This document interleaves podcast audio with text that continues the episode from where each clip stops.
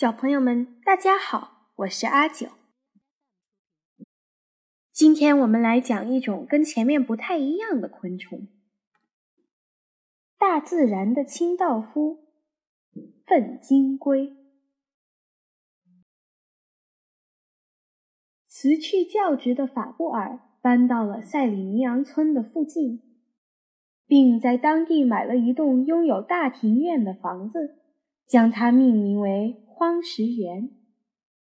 法布尔就是在这个地方开始专心的研究昆虫。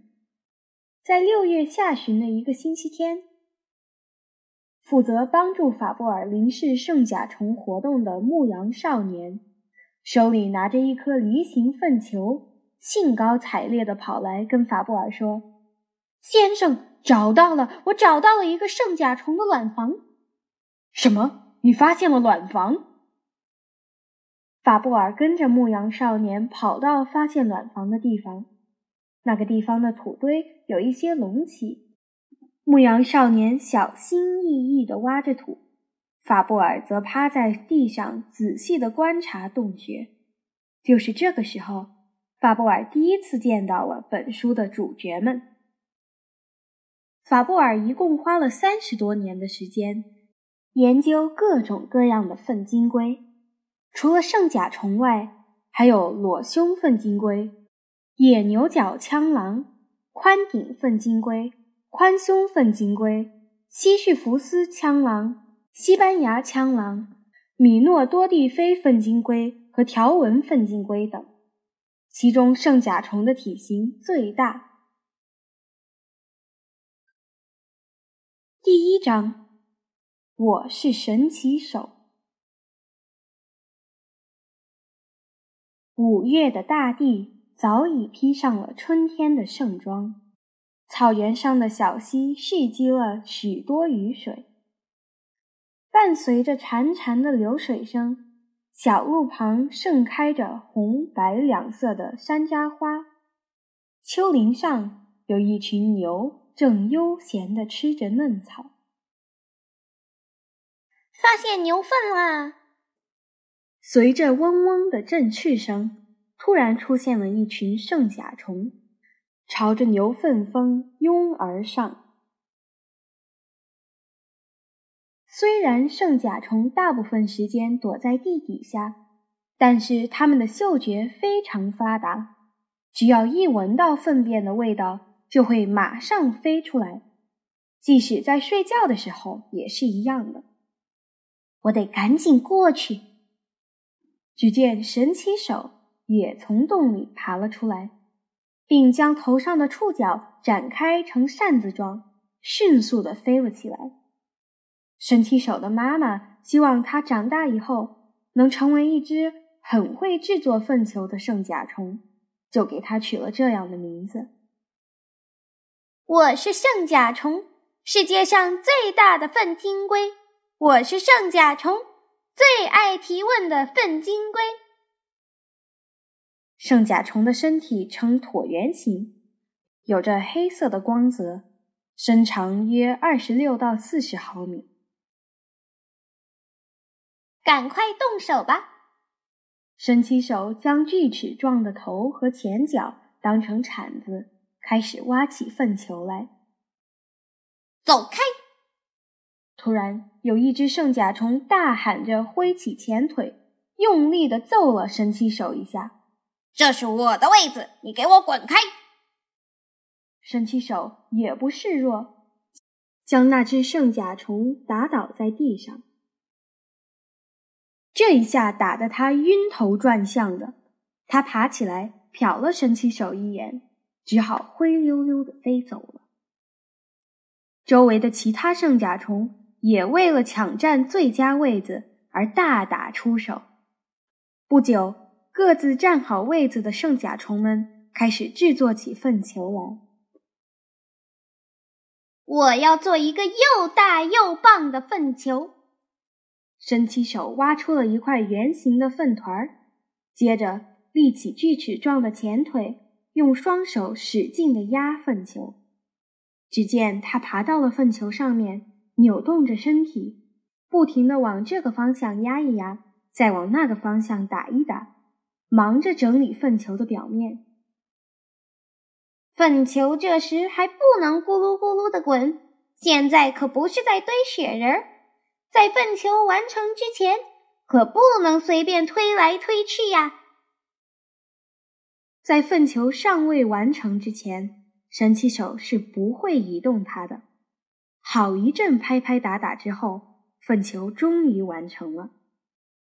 现在就带回家慢慢享用吧。神奇手倒立在地上，用长长的后腿抱住了粪球，再用前腿左右交替着蹬着地面，粪球开始滚了起来。滚动的速度非常快，要想推得远一点儿，只有这个方法了。神奇手继续用前腿蹬着地面，把两只锋利的锯齿状后脚插在粪球上，当成旋转轴。地面有些凹凸不平，神奇手继续移动着后腿，插在粪球上的双脚，不停地变换着位置。对他来说，这样的路似乎不是什么大问题。接着又遇到一段坡路，嘿呦嘿呦！神奇手吃力地推着粪球向上爬。哎呀！一不小心，他的前腿踩到了土坑里。神奇手晃悠悠地和粪球一起从斜坡上滚了下来。哎呦一声从粪球上掉了下来，神奇手赶紧站起来，仔细检查心爱的粪球。幸好粪球没被弄碎，也没变扁。真是好危险呢！这时，突然从身旁传来了细小的说话声：“喂，是谁在说话？”我们是西绪福斯枪狼，刚才差一点压着我们。两只西绪福斯枪狼一边喘着粗气，一边回答圣甲虫，好像是吓坏了。西绪福斯枪狼身长八到十毫米，有着尖尖的尾巴和长长的后腿，身上还长着许多细毛。它们是法国食粪虫中体型最小的一种。真是对不起，可是你们是两个人一起推一个粪球吗？神奇手惊讶地眨着眼睛询问西绪福斯枪狼：“是啊，我们夫妻正在制作小宝宝的粪球呢。”“什么？你们已经开始为小宝宝制作粪球了？”可是现在才五月份呢。神奇手对所有的新事物都非常感兴趣，他开始好奇其他的食粪虫是如何制作粪球的。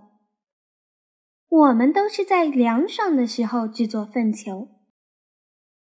听到西绪福斯枪狼的回答，神奇手越来越觉得疑惑，因为圣甲虫是雌性为小宝宝制作粪球。而且要等到六月份才开始。你们好像有很多地方都跟我们不一样啊！当然了，我们连长相都不同，能一样吗？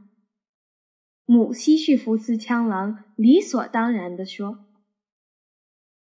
我们呀，一般制作豌豆大小的粪球，而且在滚动粪球的时候。”绝对不会改变方向的，所以昆虫学家引用希腊神话里的人物西绪福斯，给我们取了学名。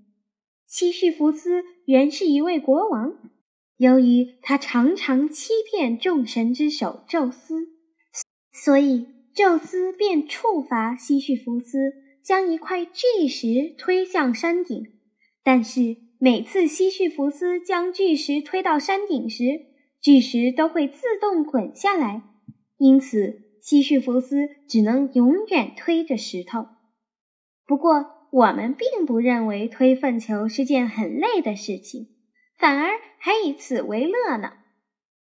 是我也是，可是你们为什么要两个人一起推呢？因为我们是夫妻呀，我和丈夫一起干活，一起推粪球。因为我的身体比丈夫大，所以总是站在前面。我用倒立的姿势抱着粪球，而我丈夫则在后面帮忙推。你知道这样推的好处是什么吗？母西绪福斯枪狼问神奇手。是啊，能有什么好处呢？这样推能使粪球越滚越结实，而且还能使粪球的表面沾上泥土。如此一来，粪球才不会发霉呀！是这样啊？那你们也一起制作卵房吗？那倒不是。当我用前腿和头部挖洞时，丈夫在一旁紧紧地抱着粪球。等挖的差不多时，我就先进到洞里。再把粪球拉进去，因为我的身体必须挨着粪球才能放心。如果不看好粪球，就可能被其他的食粪虫偷走，还有可能让苍蝇抢先在上面产卵。当我继续往下挖时，我丈夫就会在上面一边小心翼翼地推着粪球，一边注意不让洞穴坍塌。我们就是这样互相帮助。慢慢的将粪球推进洞里，不过等我开始产卵时，它就得到洞外面去了。为什么？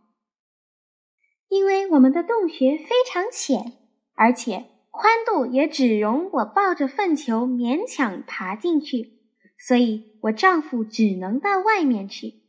当母西绪福斯枪狼在跟神奇手聊天时，公西绪福斯枪狼。就像表演杂技似的，用后腿抬起粪球在空中旋转。嗯，那你们的洞穴是什么样子呢？就像是你们圣甲虫洞穴的缩小版一样。那为什么这么早就开始挖洞呢？现在还是凉爽的五月呀。因为到了七月上旬，我们的幼虫就会长大成成虫。成虫爬出洞穴后，很快再钻进粪便里，以便躲避炎热的夏天。然后经过短暂的秋天，才会钻到地底下过冬。每当第二年的春天，一对对的西式福斯枪狼就会一起推粪球，要赶在四五月份时开始制作卵房，而且一对夫妻平均要制作九个卵房和九个粪球。哇，那么多呀！对呀，我们要先走了，得赶快去制作卵房啊！好的，再见，很高兴认识你们。神奇手看着西绪福斯枪狼夫妻亲密的推着粪球离去的背影，心想：如果母西绪福斯枪狼没有丈夫的帮忙，凭她一个人的力气，可能制作不了那么多卵房呢。好了，小朋友们，今天就讲到这里。下个星期我们继续讲神奇手的故事。下周见。